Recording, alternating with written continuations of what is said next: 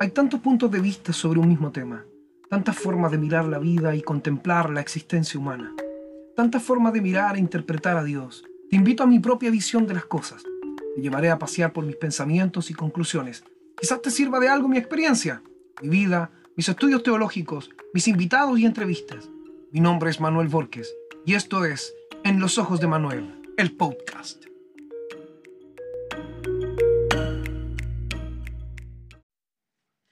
Están amigos? Bienvenidos a este nuevo capítulo en los ojos de Manuel. Y hoy día vamos a hablar sobre la gran estafa de la vida. Porque en realidad no sé si alguna vez ustedes han sentido estafados por algo. Le han vendido un producto, le han dicho que es bueno, o a veces han comprado productos donde la publicidad es exagerada. Nos prometen algo y en realidad es más de lo mismo en realidad es simplemente otro cereal, otro teléfono, otro vehículo, eh, pero siempre resaltan cosas para mostrar lo diferencial de otros productos. Y, y, a veces nos prometen algo y las expectativas son demasiadas y en realidad no cumplen, esa es la verdad. Y para mí la vida, que son cosas, temas tan importantes, tan grandes, tan magnos, que en realidad nos vienen a afectar a todos de manera transversal. Y yo creo que es importante que lo, que lo conversemos porque eh, es complicado el asunto de la vida, eh, los puntos de vista que nosotros tenemos, a veces nos fijamos en los detalles de lo que tenemos hoy día, en el trabajo que tenemos que hacer, en lo que tenemos que estudiar, en lo que tenemos que comprar, pero en el afán del día a día se nos olvida reclinarnos y mirar el cuadro completo cómo vamos, cómo estamos hoy día, cómo hemos comenzado, hacia dónde vamos, eh, si vamos bien o no en nuestros proyectos de vida, si hemos tomado las mejores decisiones o no. Porque créanme que a veces tomamos malas decisiones y por ser orgullosos seguimos hundidos en esas malas decisiones que no nos van a llevar a nada finalmente. Así que para mí es súper importante poder tratar ciertos temas que en realidad son bastante grandes. Empecemos por lo más macro. A mí hay tres cosas que a mí me encanta tratar, me encantan hablar, que es la vida, el amor y la muerte. Eso lo saqué de un libro que tenía mi padre, de un autor que se llama Alfredo Alexander, y que mi padre lo compró hace muchos años, se llama En el yermo de Dios. Mi papá pensando que era un libro cristiano, pero era un libro eh, poético. Y el hombre ahí trataba, en una manera poética, trataba la vida, el amor y la muerte de distintos puntos de vista, que es algo de lo que hablamos en el podcast anterior, cuando hablábamos nosotros de la pandemia del miedo, de cómo la mejor manera de vivir es pensando en la muerte, es sacándole el mejor provecho. De este libro también surgieron mis grandes verdades de la vida. Y, y esta es una de ellas. Y voy a comenzar hablando primero por la estafa. ¿A qué considero yo la estafa de la vida? Esta mala publicidad que se le ha hecho a la vida. Para mí, eh, la vida es simplemente un objetivo. Nada más que eso. Porque todo lo que hacemos, lo que soñamos, lo que invertimos, lo que nos esforzamos, es ese objetivo que nosotros tenemos. Por ejemplo, si nuestro objetivo es darle buena educación a nuestros hijos, eh, primero hay que tener hijos y buscar pareja y, y finalmente engendrar y algunos se esfuerzan por tenerle algunas libretas de ahorro desde que son muy niños para su universidad. Por lo tanto, todo lo que hacen, toda la vida en que ellos se ocupan, están velando primero por la educación de sus hijos, que sus hijos eh, eh, no, estén procrastinando, que sean gente eficiente, esforzándoles porque tienen buena, buena, buena educación, meterlos en los mejores colegios, en los mejores liceos, en las mejores universidades, y cuando tengan la oportunidad de estudiar ahí, en esas universidades, tengan el dinero suficiente para darle la mejor educación posible. Por lo tanto, el objetivo determina todo los demás. ¿Dónde trabajamos? ¿Con quién nos relacionamos? lo que vemos, lo que aprendemos, lo que colocamos por obra, viene a ser afectado por, por ese objetivo. En cambio, si nuestro objetivo es conocer el mundo, no tendremos una vida sedentaria, tampoco vamos a invertir en grandes bienes raíces, porque nuestro interés es poder trabajar y poder visitar otros países, poder visitar el mundo entero. Por lo tanto, tendremos algún trabajo eh, que sea sustancioso o que sea un trabajo que involucre viajar mucho. Por lo tanto, no nos vamos a enredar en relaciones duraderas, formales, familias o empresas que nos aten a un lugar. Por eso les digo yo que la vida, vivir la vida como lo conocemos, va todo centrado en un objetivo.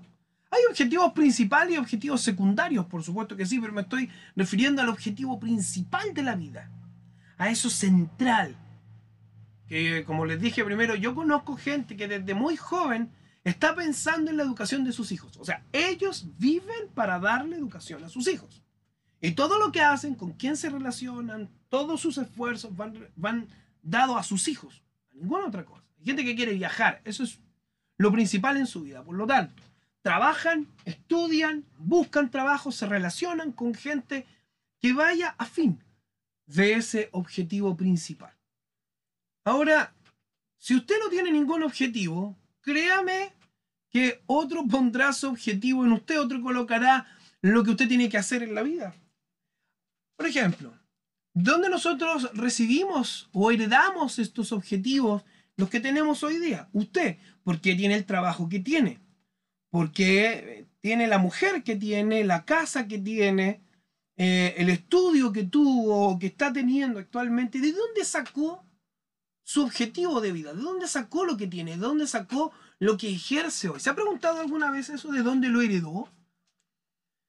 Eso, ese pesimismo, o a veces esa flojera, o esa, ese, ese ser proactivo, ser una persona eficiente, eh, ¿De dónde heredó eso? ¿De dónde heredó eh, esas aptitudes, a veces esa, eh, esa fuerza de vida? ¿De dónde la sacó? Mire, de los principales lugares donde nosotros sacamos es de la familia, de la educación, de los amigos y créame que también de la religión.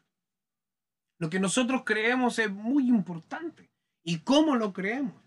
Si nosotros no creemos en nada, tenemos una vida simplemente que está de acuerdo a ese objetivo o lo que nuestras propias convicciones. Porque el objetivo, el fin que nosotros queremos alcanzar, va acompañado de muchas otras cosas, va acompañado de una determinación, de un sueño, de una planificación, etcétera, etcétera. Estoy hablando del objetivo principal. ¿Quién nos enseña los objetivos que nosotros tenemos que tener? ¿De dónde sacó usted que usted tiene que estudiar, trabajar, casarse, tener hijos, tener su propiedad, tener casa, auto, eh, luego de eso jubilarse y morir. Objetivo de vida. Morir. Trabajar para tener una casa donde tener mis hijos, tener un auto para poder viajar y luego morir. ¿De dónde sacó eso? Yo le voy a decir de la familia, de la educación, de los amigos e incluso de la religión. Créame que todos estos cuatro aspectos podemos sacar los siguientes objetivos de la vida. A nosotros, tanto la familia, la educación, los amigos y la religión, nos hablan de esfuerzo, que tenemos que esforzarnos en la vida por alcanzar lo que queremos alcanzar, aunque todavía no entramos en el área del objetivo en sí, pero sí nos dicen que ese objetivo, sea cual sea que nosotros tengamos, tenemos que alcanzarlo con esfuerzo. Pero cuando se empieza a matizar, cuando se empieza a perfilar nuestro objetivo, tanto la familia, la educación, los amigos e incluso hoy por hoy la propia religión, este, este objetivo tiene una característica arribista. Siempre mirando arriba. Usted me puede decir, claro, de eso se trata. Siempre ir avanzando. Siempre mirar hacia arriba. Pero a veces lo que está en la cima que propone la sociedad y que propone la mente inescrupulosa de gente religiosa, esos corazones, esos corazones fríos, que solamente quieren sacar provecho de los demás. Sí, estoy hablando de la gente religiosa, de dirigentes religiosos, que a veces intentan, al igual que las grandes empresas, alimentarse de los demás. Nos colocan en nuestras cabezas, en nuestros corazones, en nuestras almas, sentidos arribistas de vida. En la familia nos dicen, tú tienes que tener una mejor casa que la mía, un mejor auto que yo, una mejor familia, etcétera, etcétera. Y nos imponen ese objetivo.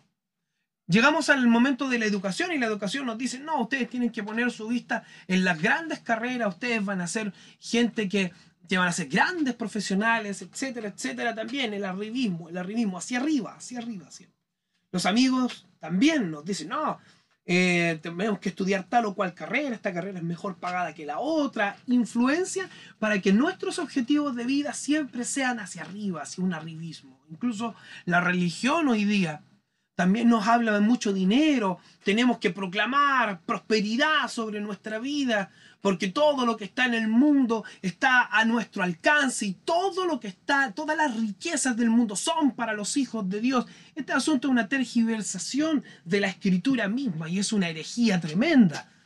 Y, y hoy día también la religión está dando estos objetivos arribistas a la gente. Y el problema es que este tipo de objetivos tienen un fin muy oscuro, muy triste. Es una estafa muy bien hecha. Nos dicen a nosotros que si ponemos un objetivo de tener algo y ponemos nuestro objetivo, que nuestro objetivo sea eh, los logros, tener logros en la vida, que ese sea nuestro objetivo, tener una casa, tener auto, tener una buena profesión, tener familia, tener hijos, tener dinero, básicamente. Si nosotros eh, abrazamos este objetivo, este objetivo tiene un fin muy, muy triste. Muy triste. Porque tenemos que descubrir una triste realidad.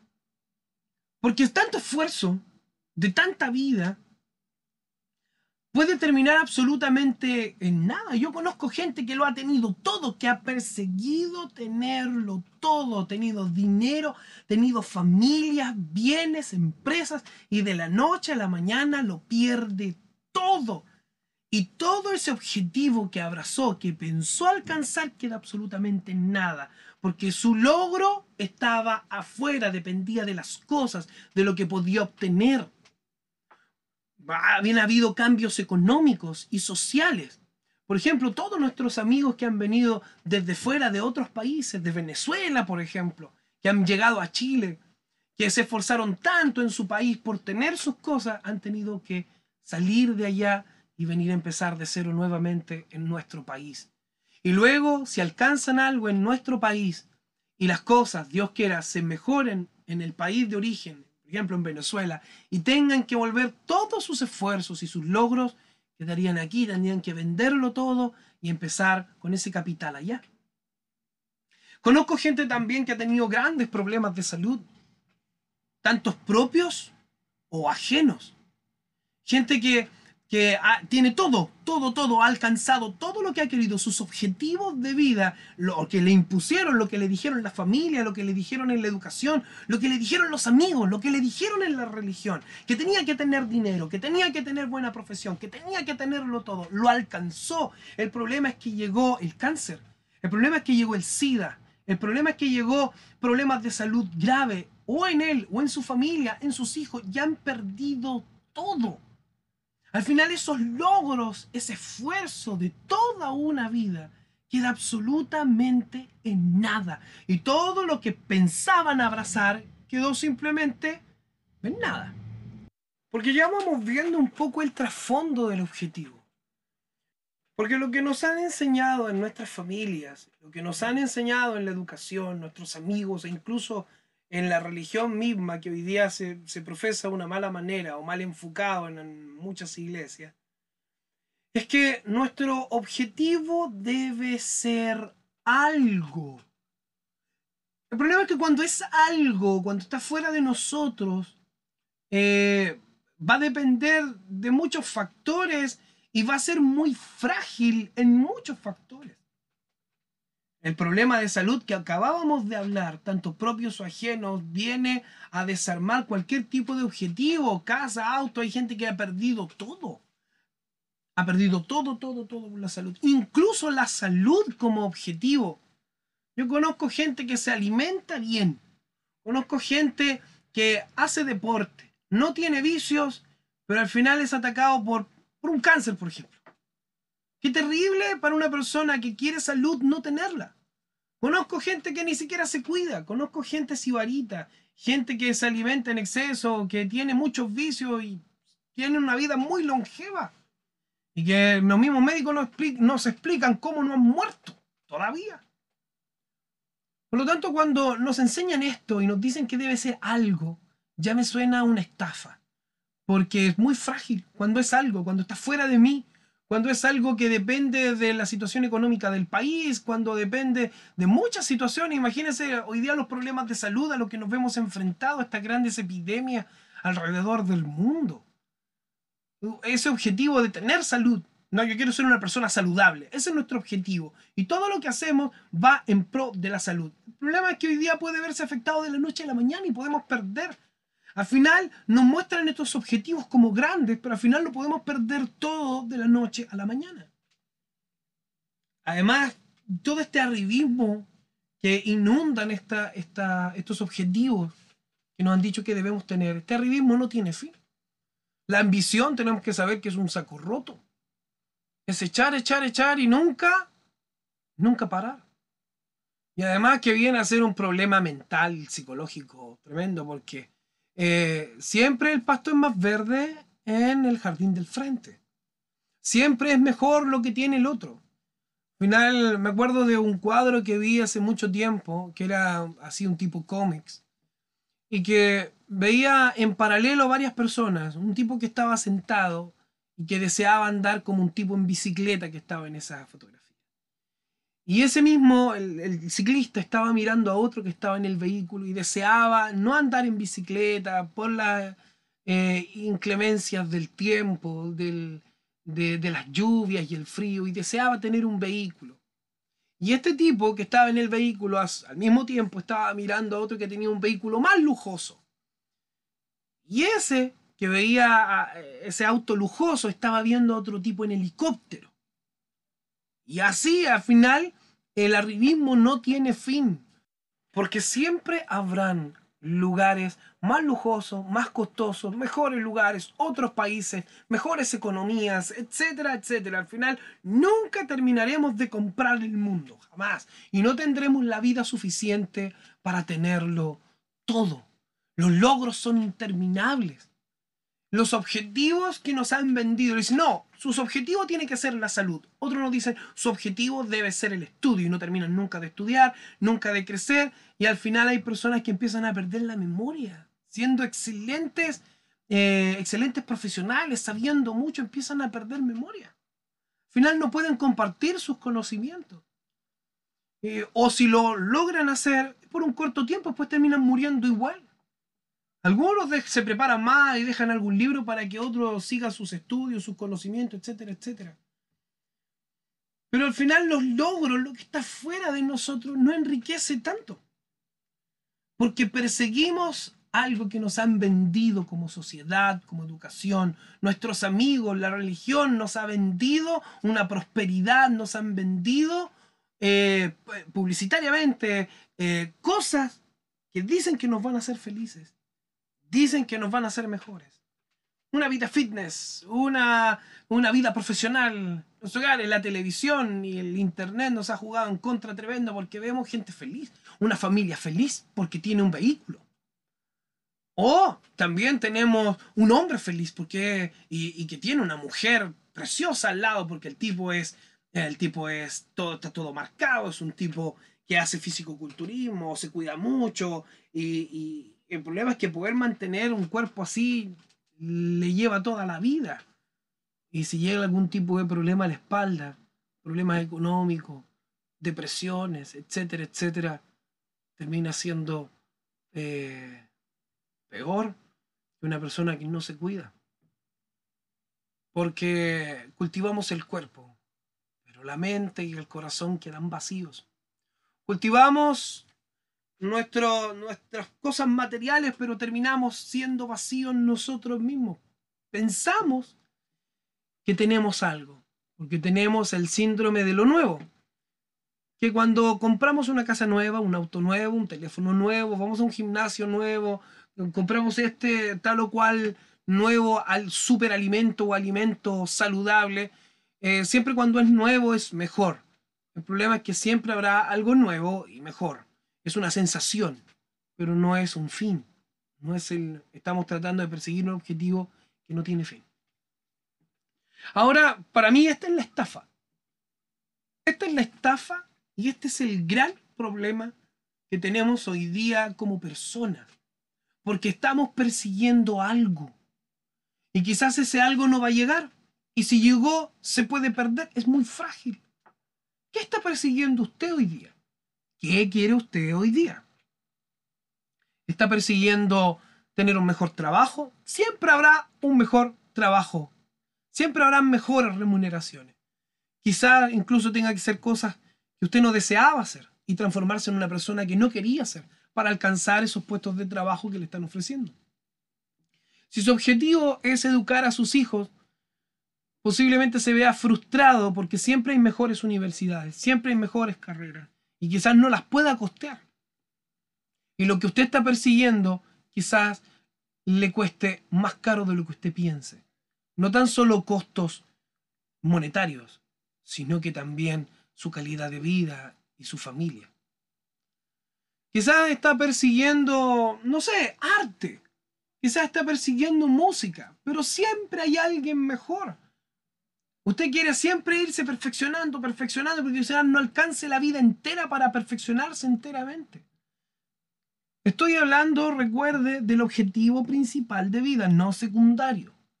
Porque perfectamente todo lo que acabamos de decir, la vida saludable, un buen trabajo, Em, avanzar en, en, el arte, en la música, en el desarrollo personal, perfectamente pueden ser objetivos secundarios. Perfectamente. Pero créame que nos han vendido que todos estos objetivos menores pueden ser un objetivo mayor. Y es ahí la estafa. Nos están ocultando algo, hay algo que no nos están diciendo. Hay algo que no quieren que miremos. Y, ese es el problema, nosotros no estamos viendo más allá de la vida, más allá de nosotros. Al final el logro mayor como personas siempre está en el servicio de otros. La mayor realización personal está en el servicio a otros. Porque hoy día todos estos logros, dense cuenta que están llenos de egoísmo, de narcisismo, de arribismo y de placer. Esos son los objetivos personales que nos enseña la familia, nos enseña la educación, los amigos y muchas veces la religión misma nos enseña un egoísmo, todo es para mí. Ahora voy a entrar en un tema un poquito más eclesiástico y teológico. Porque hoy por hoy, este movimiento neopentecostal que se está formando alrededor del mundo, estas iglesias nacientes, con estas bases de magia blanca, del poder de la atracción, que no es lo mismo que fe, sino que se están diciendo, no, tienes que estar con una actitud positiva y tienes que declararlo y tienes que mirarte al espejo y repetirlo muchas veces, yo soy hijo de Dios, yo soy amado, repítelo, tráelo a ti, eso no es fe, eso no es fe. Al final estamos alimentando el mismo egoísmo, el mismo narcisismo, el mismo arribismo, el mismo placer que hace el mundo. Todos los objetivos que están fuera de nosotros están llenos de eso. Perseguimos que nuestros hijos, yo, yo progrese y mis hijos también progresen, los que están conmigo progresen. Tener, verme bien, el narcisismo, la salud, verme bien, es, estamos persiguiendo algo totalmente antropocéntrico. Nosotros somos el centro de todo esto. Se nos ha enseñado que nosotros somos el centro del universo y no lo somos. Yo quiero que usted se dé cuenta de algo que aparece en Eclesiastés, capítulo 12, versículo 13. Dice el autor de Eclesiastés, Salomón, un hombre muy aventajado para su tiempo, un hombre de los más brillantes de su tiempo, en sabiduría, en inteligencia, en capacidad. Dice que el fin de todo el discurso oído es este. Teme a Jehová y guarda sus mandamientos porque esto es el todo del hombre. Y cuando comienza el libro de Eclesiastés, capítulo 1, versículo 2, habla de que vanidad de vanidades, todo es vanidad. En esencia, el, libro de Eclesiastés está mirando todos los aspectos de la vida, la riqueza, el placer, la vida, la muerte, el amor, el trabajo, la, el poder.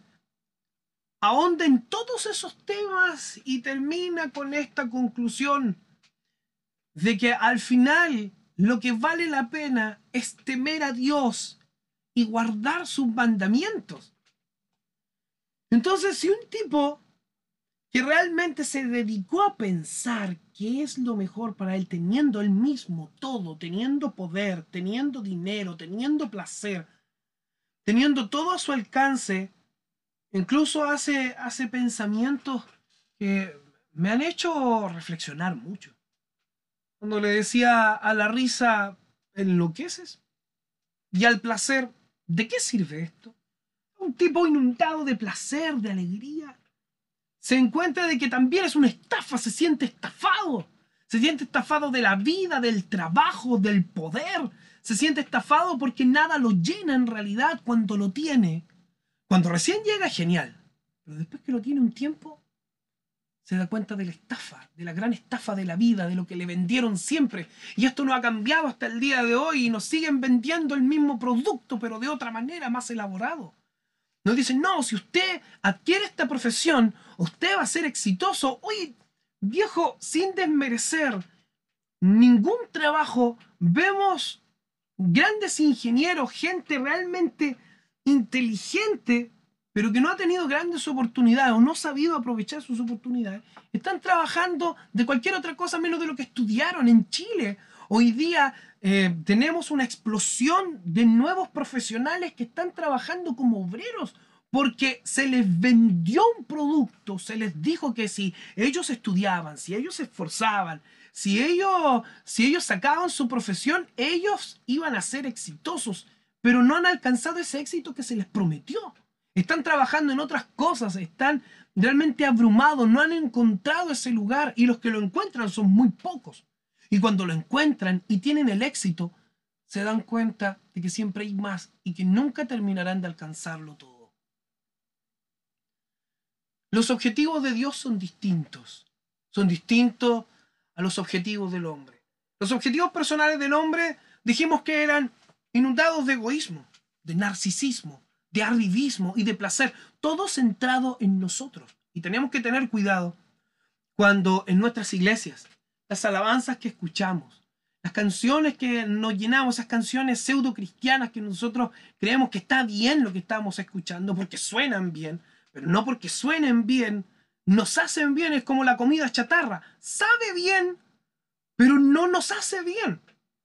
Y por lo tanto hay ciertas alabanzas, predicaciones y puntos y, líneas de pensamiento que al oído suenan bien, pero no nos hacen bien. Sino, si todo es para mí, yo lo voy declarando y todo lo que yo quiero hacer, lo puedo hacer, lo puedo atraer, lo puedo pedir, lo puedo tener. Y al final nos transformamos en niños mimados que todo lo pedimos, todo lo queremos. Y si Dios no hace lo que queremos, lloriqueamos y pataleamos delante de su presencia para que Él nos dé lo que nosotros queremos. Pero al final estos objetivos que pedimos y solicitamos y, y lloramos delante de Dios, nacieron de objetivos que otras personas pusieron en nosotros. Esta familia, esta educación, estos amigos y esta religión que nos pusieron a nosotros objetivos egoístas, narcisistas, arribistas, placenteras. Al final no nos entregan nada y nos dejan hundidos simplemente en una frustración y depresión. Ahora los objetivos de Dios son totalmente distintos. Él saca siempre lo mejor de nosotros. Y créanme que los objetivos que Dios coloca en nuestro corazón están apuntados al prójimo y a la salvación del prójimo y a la exaltación de Él. ¿Por qué esto es tan distinto? Mire, voy a comenzar por un ejemplo que solamente algunas personas van a poder entender. Aquellos que hacen una ayuda social, una ayuda médica, una ayuda económica, que son personas que tienen una vocación de servicio, para médicos. Eh, no se me viene ahora a la mente otras profesiones que tienen esta satisfacción inmediata de poder hacer un bien a otra persona. Sienten esa satisfacción, esa llenura de poder servir a otros en algo. Algo muy similar es lo que Dios nos ofrece, pero mucho mejor. Porque hoy día nosotros apuntamos, los cristianos debemos apuntar en el servicio al prójimo en muchos sentidos. O sea, es distinto a lo que nos venden actualmente. Porque hoy día nos dicen en todos lados que todo es para mí, solo para mí, para mí, para mi familia, de una manera egoísta, narcisista, arribista y placentera. Pero el Señor nos dice que tenemos que ser servidores de otros, predicar a otros el Evangelio, encontrar ahí nuestra vocación, nuestra elección en predicar el Evangelio, estas buenas nuevas de salvación a otros. Es exponer la palabra de Dios a este mundo oscuro, llevar la luz a otros y poder, a través de nuestras palabras, que el Señor pueda hacer una obra en los oyentes.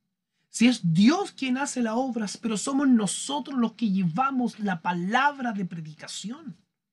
Pero ¿cómo oirán si no hay quien les predique? Dios hace una obra, porque así le ha placido, a través de nuestra predicación mientras nosotros hablamos. Ahora, el resumen de la ley es este. Ama a tu Dios y ama a tu prójimo como a ti mismo. Nótese que en esta frase nosotros mismos aparecemos como una referencia hacia el amor al prójimo. O sea, nuestro amor propio es la vara, es la altura, es la medida con la que debemos amar a otro. Y hoy por hoy eso está muy desarrollado.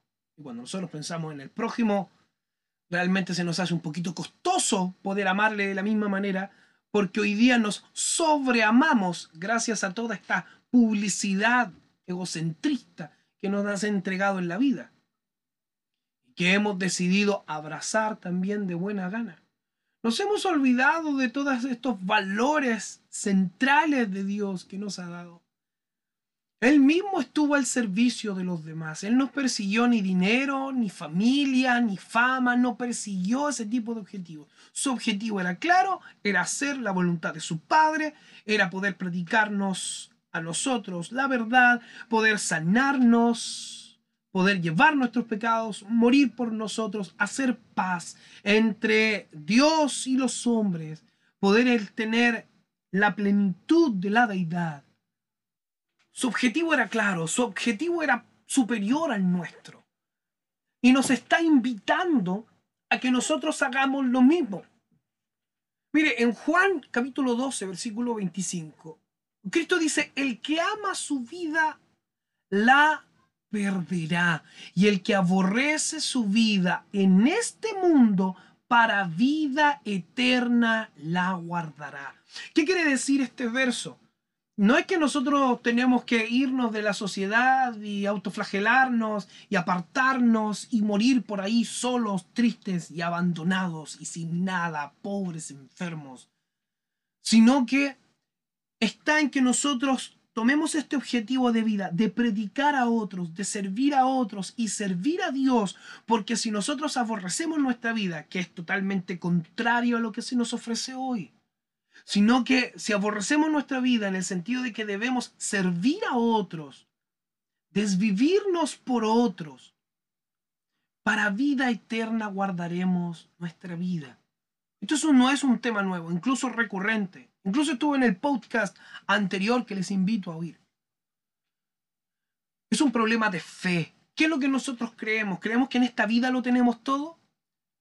Si nosotros creemos que en esta vida es todo lo que hay, obviamente que vamos a abrazar todo lo que se nos está ofreciendo hoy día, todo el egoísmo, todo el narcisismo, todo el arribismo, todo el placer. Pero es que esto también se lo ofrecieron a Cristo. no, no es un ofrecimiento nuevo, sino que dice la Biblia que vino el tentador a él y le ofreció el mundo y la gloria de ellos y le dijo, todo esto te daré si postrado me adoras. Y él al contrario habló también de un servicio que solamente a Dios servirá. Está hablando de un servicio. Nosotros estamos al servicio de estos objetivos egoístas, de estos objetivos narcisistas, arribistas y placenteros y varitas. Sodomitas, si queremos llamarlo de alguna manera también. Como les decía, esto no es un ofrecimiento nuevo. Se sigue repitiendo y repitiendo ahora en muchas plataformas. Esta gloria, esta belleza que se nos ofrece hoy día como objetivo principal al final nos lleva absolutamente a nada. Simplemente nos está dejando con las manos vacías. Todo lo que nosotros queríamos perseguir, todo lo que nosotros queríamos tener, todo lo que creíamos estar alcanzando se está diluyendo. Hay algunos que alcanzan, eh, alcanzan el dinero, pero el problema es que se les va la vida y ya están muy ancianos. Yo camino por las calles de Mulchen y veo gente sentada en sus casas, muy linda, y yo digo, no quiero terminar así. No quiero ser un hombre sentado a la puerta de su palacio, habiendo luchado toda la vida por alcanzar un lugar donde reposar su cuerpo cansado y morir. Si usted me dice, pero usted desea lo mejor para sus hijos, por supuesto que sí, y les voy a enseñar. ¿Y usted no nos gusta un buen trabajo? ¿Nos gusta? Por supuesto que sí. Todos esos son objetivos secundarios, porque el objetivo principal es predicar a otros, es llevar la palabra a otros, es poder iluminar a otros, es sanar a otros. Ese es el objetivo principal. Y toda mi vida y todos mis objetivos secundarios tienen que estar a favor de este objetivo principal. Es amar la vida de otros es que otros puedan ser iluminados, otros puedan ser restaurados, suscitados, porque hoy día este mundo está muy egoísta, este mundo está muy abandonado en sus propios deseos, en su egoísmo.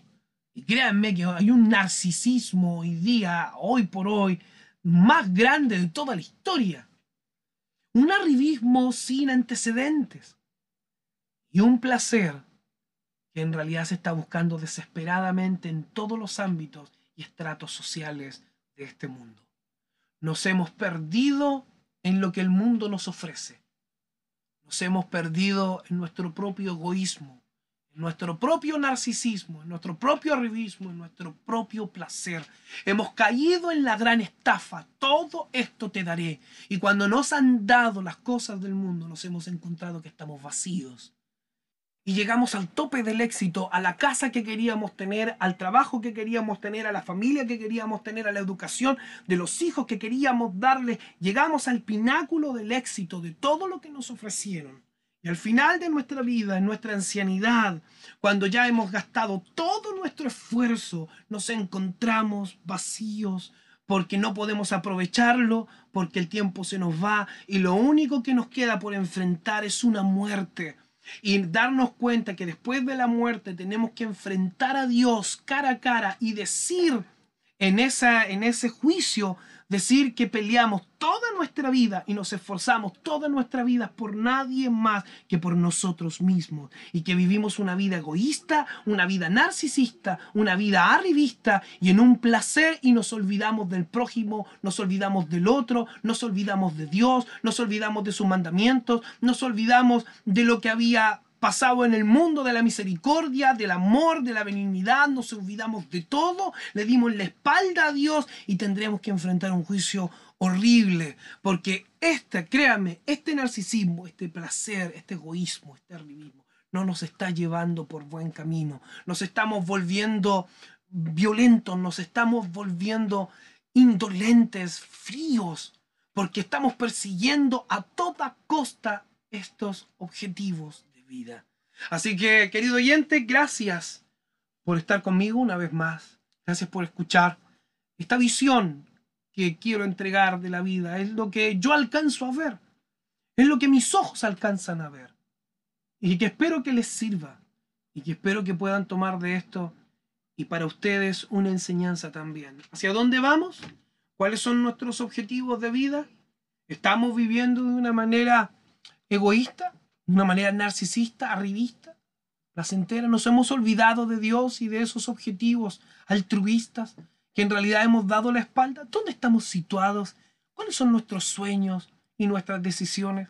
Espero que esta reflexión nos haya servido. Tenemos mucho que hablar, mucho que decir y será hasta la próxima en otro capítulo de Los Ojos de Manuel. Bendiciones.